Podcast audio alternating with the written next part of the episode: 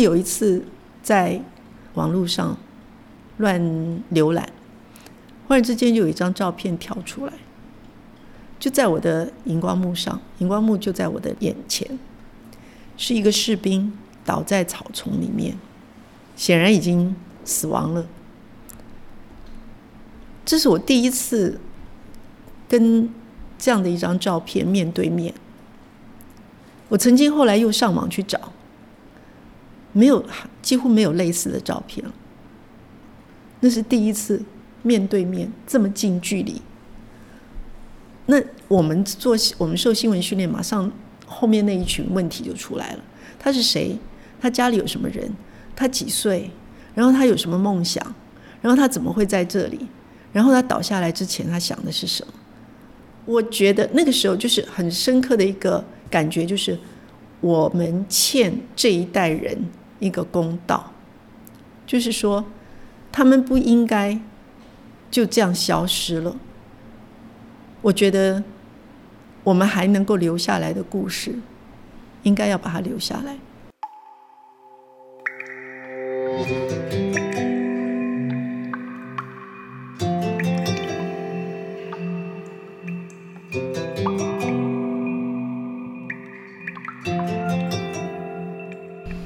Podcast 可以像资料夹，一个夹子收一类资料；它也可以像是中药铺子上面的药格子，一个格子收一个故事。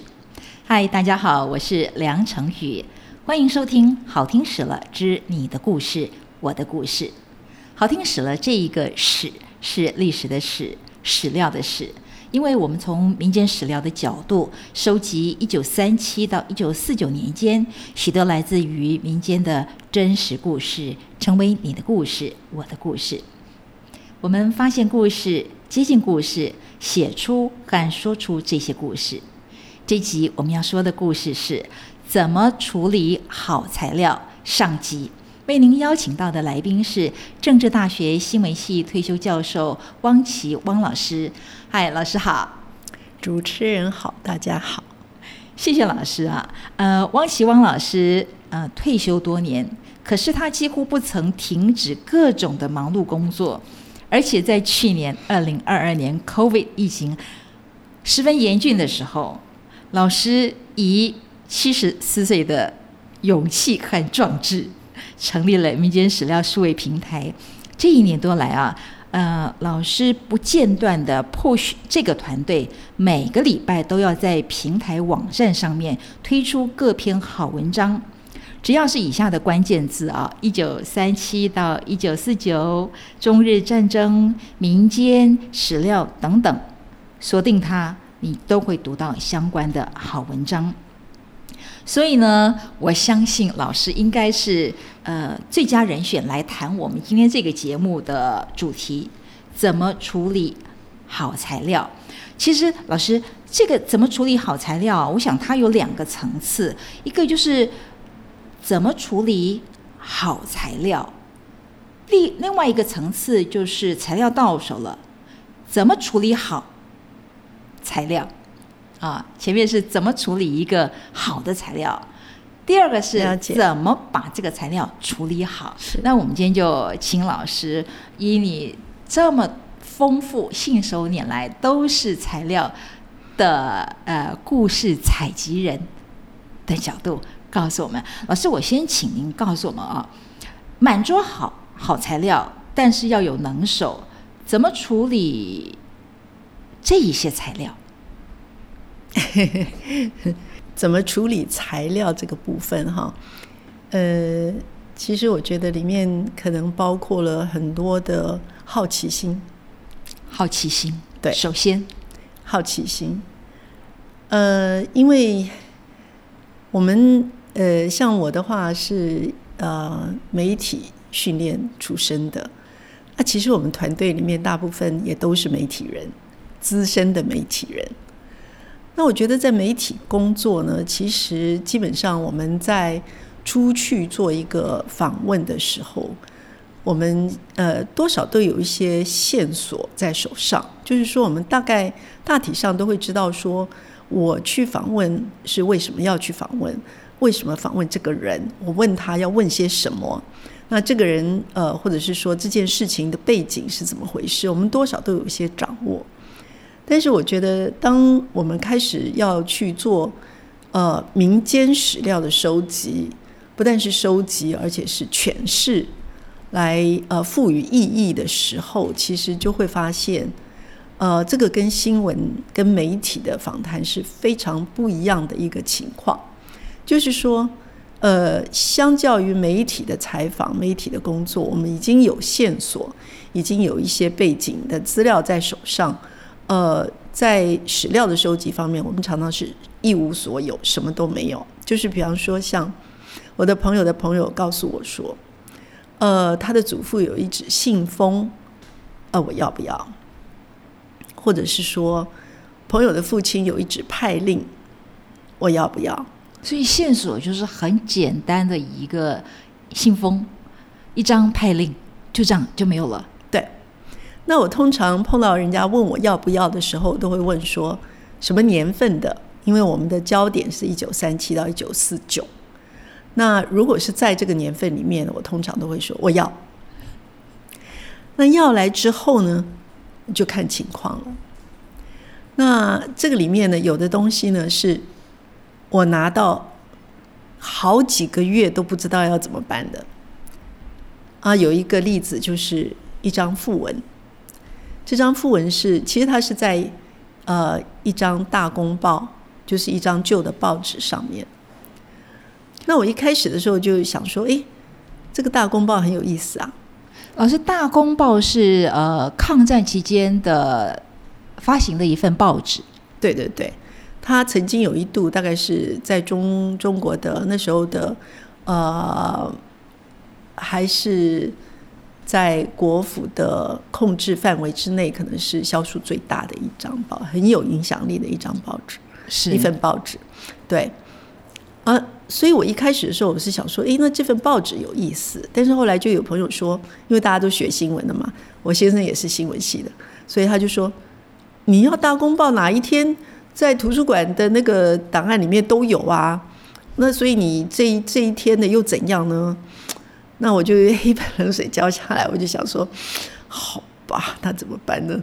而就放那里放了很多个月，后来才想到说，哦，也许可以从这里去着手。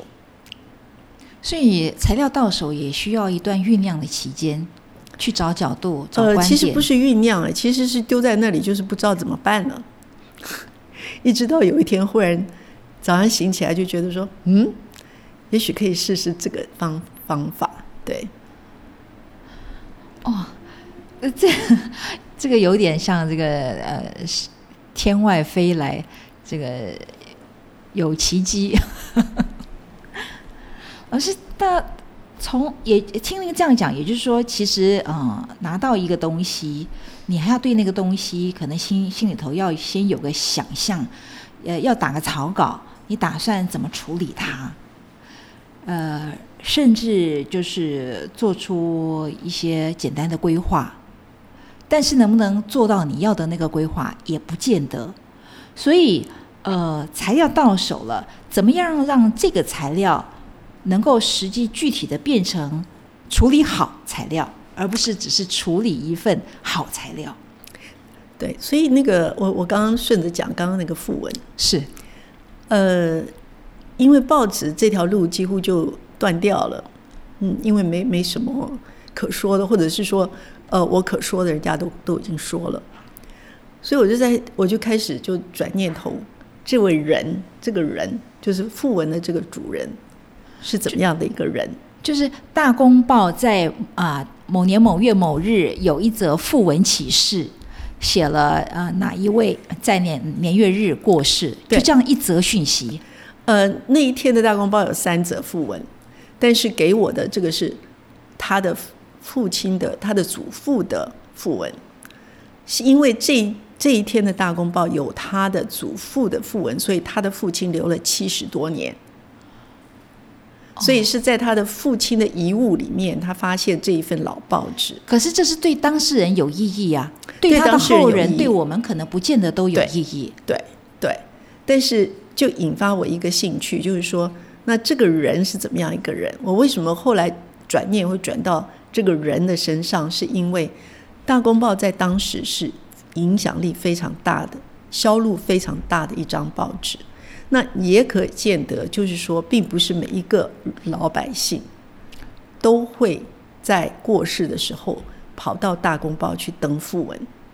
就以那一天的报纸来讲，我只看到三则讣文，可见的完全不多。嗯，这是一个合理的假设。那为什么这一位这一位先生他的家属决定去《大公报》去登讣文呢？所以就从这个问题开始去问。老师，后来我们在平台上看到这一篇文章非常精彩，所以你怎么样让一纸讣文启事变成一篇好文章呢？所以这里面就是我刚刚讲的好奇心了，就是所以我就去问提供我这一份报纸的那一位朋友的朋友，我说：“那请问你的祖父是怎么样的一个人呢？”然后当他开始讲他祖父的故事的时候，我就觉得说。哼，因为他的祖父是不识字的，但是他的英文非常好。为什么呢？因为他很小的时候没有钱读书呢，他就到焦作煤矿，那是中国北方一个非常大的煤矿。哦。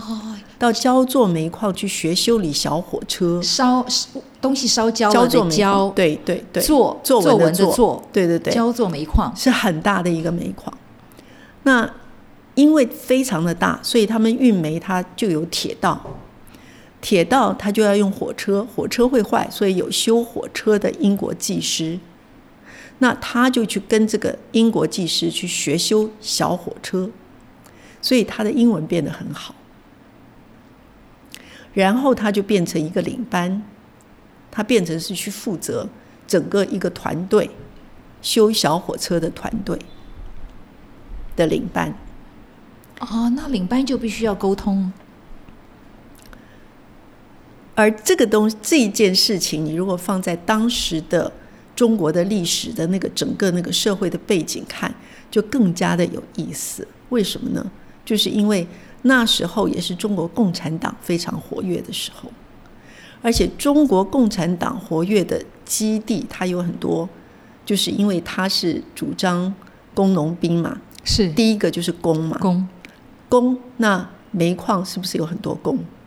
非常多工是，所以共共产党在中国的煤矿这一块的势力其实是很大的啊。从一纸讣文，然后发现了抗战时期的对一个网络了，然后呢，然后呢开始抗战，他的祖父呢就。带着家人呢，就逃到太太行山去打游击了，去打游击了。那然后再打那个整个这个过程当中，应该就是有一些共共就是八路军的一些支援。那然后从打打打游击队之后，他又转到北碚，北碚是重庆好像附近的一个煤矿，那也是很多。很重要的煤矿当中的一个，也是很大的煤矿，因为他的祖台北的北配是三点水十字边，十字边一个陪伴的陪的另外一边是我不知道是念北配还是北培，呃，反正他就到了那一个也是一个很大的煤矿，因为不大，他就不需要修小火车的的技师，所以他又转到那边去，然后呃，我的了解是说。呃，祖父结果到了好像五十几岁，没有年纪很大，就有一天听一个接一个电话的时候，讲了一半就就倒下来就过世了。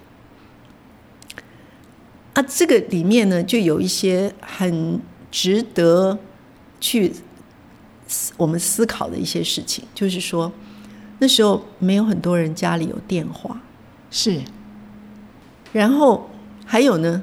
他祖父不认得字，那他祖父来往的人很多，可能也不认识字。那为什么要花大钱去大公报去登一个讣文给谁看？一个矿场的领班过世了，要在全国性的报纸上面登一则讣文，而且登两天，连登两天。对，所以其实我们在我们的故事里面还有没有写出来的？我说还没有写出来的是，因为我们都我们都是强烈的怀疑。我说我们是包括我跟我的朋友，就是这位先生他的孙女，我们都合理的怀疑这里面可能有帮派。精彩了，对，因为那个网络是很很广的，而且影响力是很大的，所以他的祖父绝对不是一个非常之单纯的一位黑手，非等闲之辈。对他绝对是在某一方面有他的影响力，对呀、对不识字，但是能用英语沟通。对。老师，那讲到这边，我呃，你有没有碰到在呃处理这么多材料？因为你你接触到的材料太多了，你不能处理的呢？我不能处理的，呃，有一个最明显的例子，其实刚刚那个呃，就是呃爷爷的这个故这个父文的这个故事也有不能处理的，就是比方说，像我们都怀合理怀疑他可能跟帮派有有关联。那个时候帮派其实像洪门这样也也不是什么黑社会，他们就是一个一一个社呃民间的一个组织嘛，对不对？对对对，那呃，另外一另外一个，我这个但是这个部分我们是完全没有证据，所以我们那个那篇文章里面通篇没有提。是好，好，那另外的就是说，呃，但是这个这个意思就是说，有多少证据写到哪里，你没有证据你就不写，你不能写。那有什么证据说什么话？对，那所以另外一个很明显的失败的例子就是，呃，一个自由勋章。自由勋章，对，嗯，自由勋章是美国的总统颁发的，对全世界吗？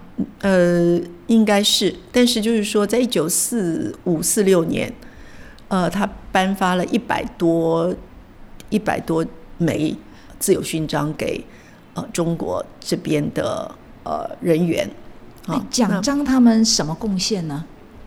呃，有很多是呃，从最高级高级的，比方何应钦啦、什么蒋中正啦，这就是一级上将，一直到翻译啦，帮他们找帮美军找办公室的啦，呃，帮美军翻译的啦，这些就是跟美军有关系的，对他们都都有发。那但是一开始的时候，我是呃，也是朋友的朋友的朋友，哎，告诉我说，呃，他的这个父亲呢。曾经呃收过这样的一枚勋章，而且还有他父亲佩戴这样的勋章的照片。那而且呃他也看过这枚勋章，只不过后来弄不见了这样子。那啊后来呢，我就呃很偶然的情况之下，我就呃发现他的呃就是跟我联系的这一位先生，他的呃家人。有写一篇文章是关于这个勋章的，就里面有提到说，呃，他之所以得到这这枚勋章呢，是因为他的他的父亲呢有十八项发明，在抗战时候的发明，哇，拯救了很多很多人。就实，所以这十八项实际上是能够帮助到广大对对对，人救了很多人。对，那里面包括什么东西呢？就包括警报的系统，比方说，呃，这边。呃，发现说日本飞机起飞了，那就放一个红一个什么颜色的球，然后呃几分钟以后再估计已经飞到哪里，再放什么颜色的球，这是一一种。然后包括比方说在防空洞里面怎么样通气，因为后来不是有一个呃很惨剧嘛，就是几个人几万个人好像都闷死在那个防空洞里面。对，那所以我就在想说，那我想要知道。那十八项除了这两项还有什么？那我就想说，美国总统他要是颁奖章的话，他一定有资料，是他一定是一一一级一级呈上来说，为什么要你发这个奖发奖章给这个人？所以我就请我的朋友去华盛顿的国家档案馆去查，然后他就查不到，他查到一百多个勋章得主的名字，可是里面没有这一位先生的名字。那后来他们就说，图书馆的就是档案馆的人就跟他讲说，可能在总统的图书馆里面，所以他又到总统的图书馆里面去找，但是也是没有找到。然后总统的图书馆的人又叫他回去档案馆找，啊，后来就放弃了。他说 太累了，因为那那一次找的那个档案就是一整个一个一车子的档案，就是哎呀，听起来真是令人扼腕。所以后来他就放弃了。对，但是就是说已经尽力了，但是还是没有找到。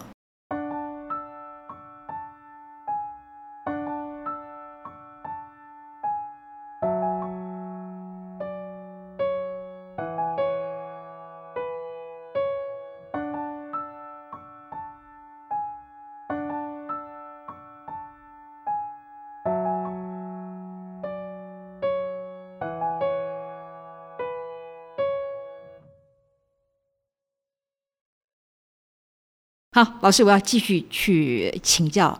线索很重要。老师是学新闻出身的，新闻笔往往能让我们找到好材料。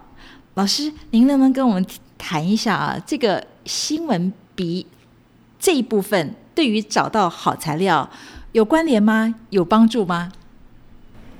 诶，我必须要承认，在找史料这个部分好像没有太大帮助。没有太大，没有太大帮助，没有太大帮助。当然，那你说任何人都可以来做这件事，其实是啊，其实它它可以是一个全民运动。我们希望它有一天会变成全民运动，但是还还得快，因为因为很多耆老年纪都很大了啊。我为什么说，我为什么说，呃，这个这个呃感觉就是这个新闻呃所谓的新闻比啦，就是对新闻的那个触感，对。对于历史价值的触感，在这种场合，尤其是民间的东西，它的用处不是那么的大，是因为很多时候我们不见得碰得到所谓呃真正有历史价值故事的人，或者是知道有历史价值的老老的文件，那而且是能够让像我们这种人。呃，得到的，因为我我想就是最最最最有价值的，比方说像呃蒋蒋介石的日记，对不对？那这个这个历史价值大家都知道，那这个但是轮不到我们来来做，我们也不需要我们来做。比方说像二二八的档案，我常常就觉得说，这个已经有政府的资源在做了。那所以很多时候，其实我们是不太清楚的情况，就是。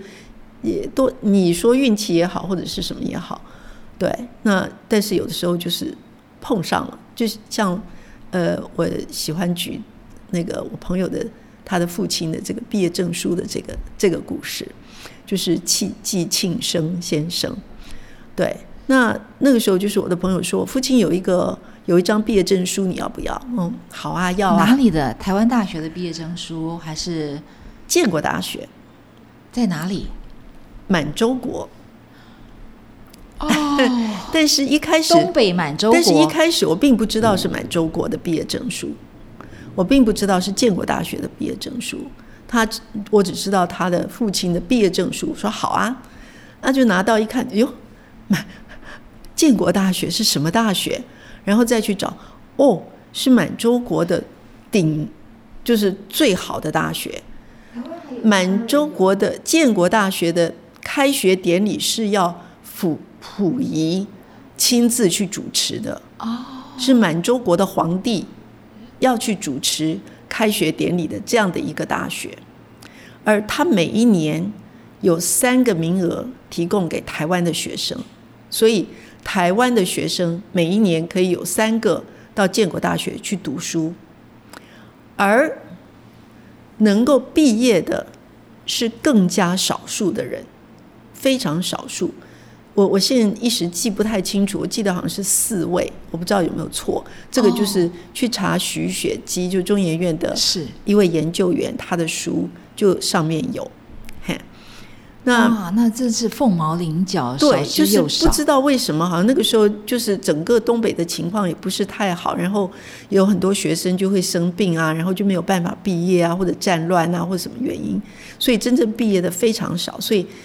呃，那个徐徐许博士他的那一本书里面，他所访问到的那几位建国大学的毕业生里面，其实没有这一位，没有我父亲，我的朋友的父亲的这一位，就是季庆生先生。季庆生先生，对。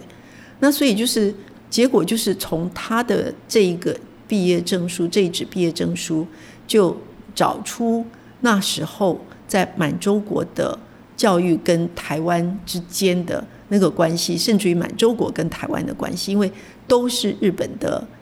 那个就是等于是说治理之下，或者是直接治理或间接治理之下的地区，而且其实当初也有蛮多的台湾人到满洲国去求发展，嘿，所以就等于是把那个时代的一些故事又把它牵出来。但是这个完全跟我的新新闻比、历史比是完全没有任何的关系的。对对，真的。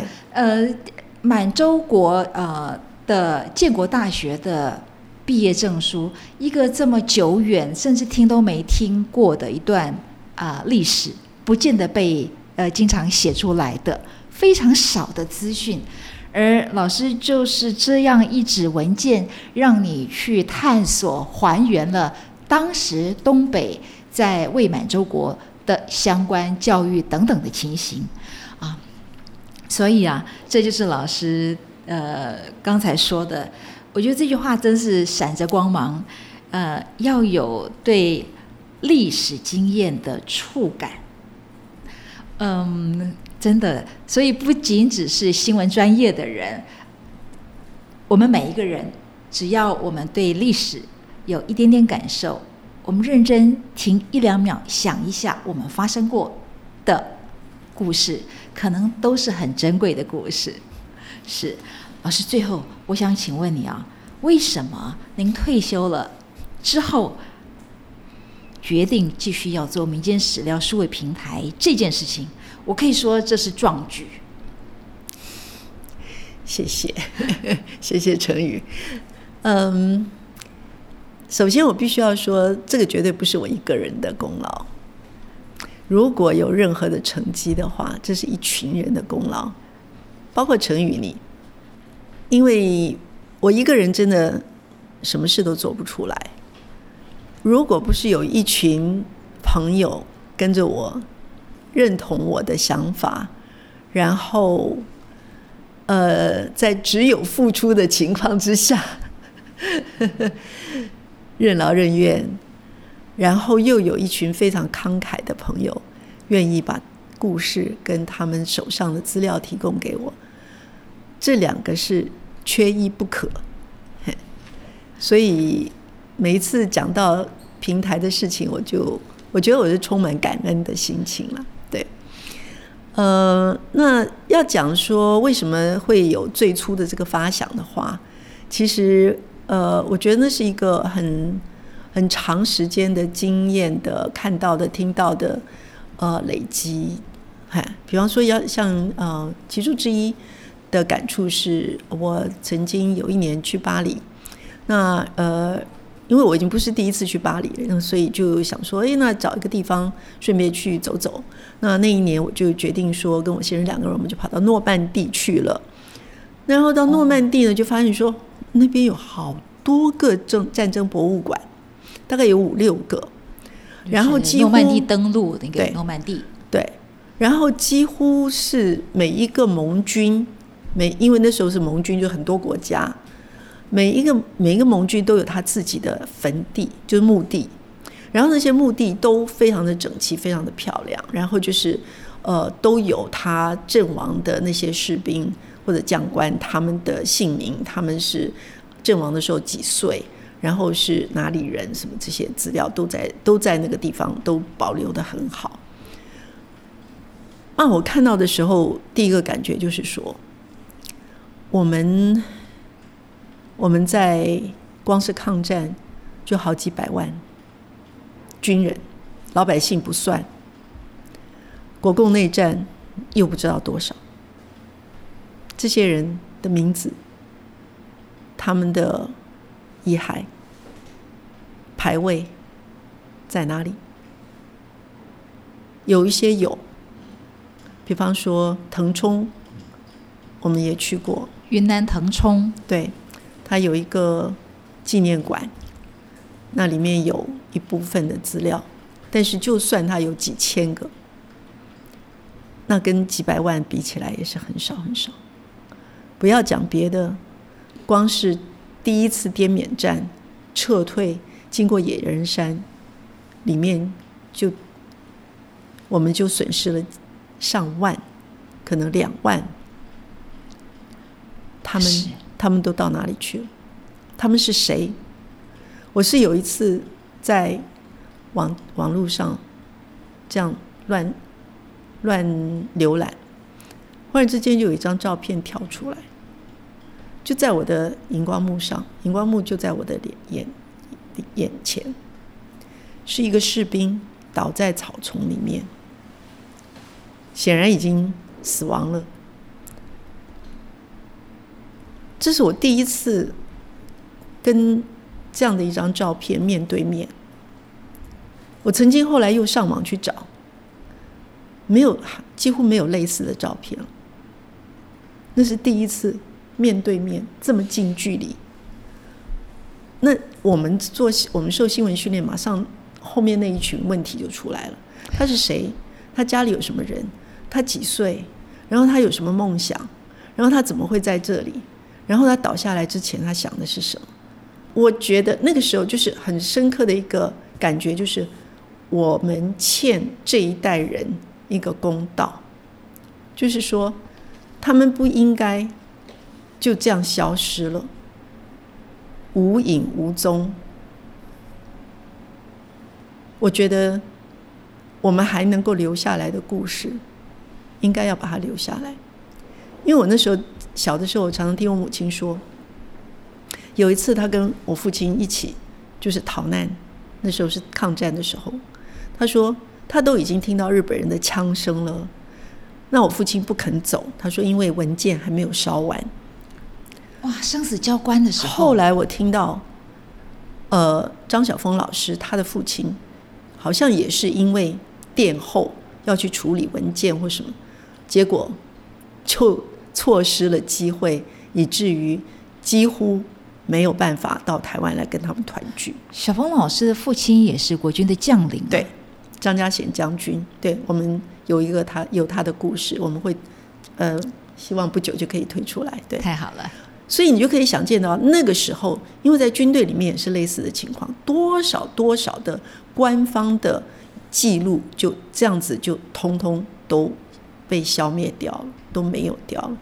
大陆是这样，其实台湾。也没有能够逃过战争的影响，因为在日本启动太平洋战争之后，一直到国府迁台为止，包括像被派到南洋参战的台籍日军和军夫，还有后来被派去大大陆打解放军的台籍国军，还有盟军对台湾轰炸之后，都造成蛮大量的人员的伤亡。那同样的，就是在官方资料方面，就是政府的资料，无论是日本殖民政府，或者是之后的台湾省行政长官公署，或者是台湾省政府的资料，是不是就完整、公正跟实在，也都还是有一些疑问的。所以我也是因为这样，我会觉得说，我们还民间我们还能够掌握的。就尽量掌握。我我我最怕听到像我这个年纪七十几岁的朋友会说，他的父母亲过世了，所有的东西全部烧光或者丢光。我每次就 就说，为什么要丢掉呢？给我啊！对啊，我就觉得太可惜了，抢救都来不及啊。对，所以就是希望说，我们的力量很有限。但是能力所及的，我们希望能够尽量去做，就是这样。是老师这个壮举真是不容易啊！呃，我们欠历史一个公道，而这个历史是还没有被说出来，还没有被看到。它也许是偶然，也许不是偶然，但是它确实发生过，只是没有写进历史。所以老师持续的这个在征求志同道合的朋友们一块儿来参与找老东西、找老故事的工作。今天非常谢谢老师啊！我们也希望听到这个节目的朋友们，如果您有兴趣的话，一点点小小的力量，你也可以加入我们，成为民间史料数位平台的志工，对不对？是的，是的，非常期待。太棒了，谢谢谢谢老师今天来到呃节目之中，和我们分享老师丰富的经验之下怎么处理好材料的这个主题。发现故事，接近故事，说出、写出故事，成为你的故事，我的故事。您今天听到的故事，在我们民间史料数位平台一九三七到一九四九有更多详细的节目内容，您可以上我们的网站、脸书和 Line 读到更多完整的故事。也欢迎提供你所知道的老东西、老故事给我们。下次见了。